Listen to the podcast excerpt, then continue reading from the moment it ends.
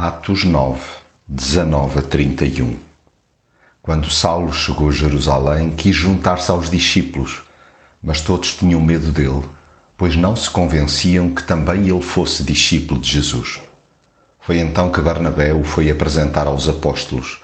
Contou-lhes que Saulo tinha visto o Senhor no caminho de Damasco e que o Senhor tinha falado com ele.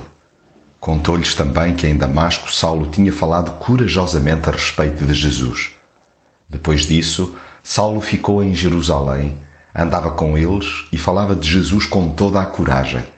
Conversava e discutia com os judeus de língua grega, mas eles andavam a ver se o matavam.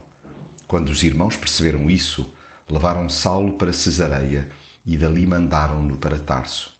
A igreja vivia então em paz por toda a região da Judeia, da Galileia e da Samaria.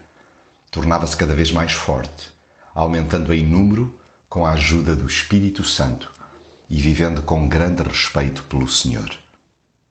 Quem teve um encontro com Jesus não para de sublinhar o seu amor. Foi de tal modo arrebatado que não aguenta deixar de partilhar a melhor notícia da sua vida. A mensagem que Jesus é o Filho de Deus é para ecoar em todos os corredores, começando pelos religiosos.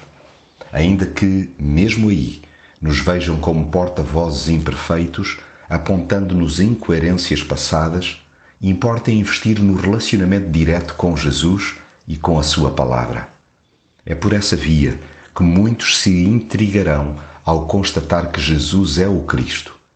É certo que a oposição acabará por surgir, procurando por todos os meios cercar e silenciar o testemunho da fé.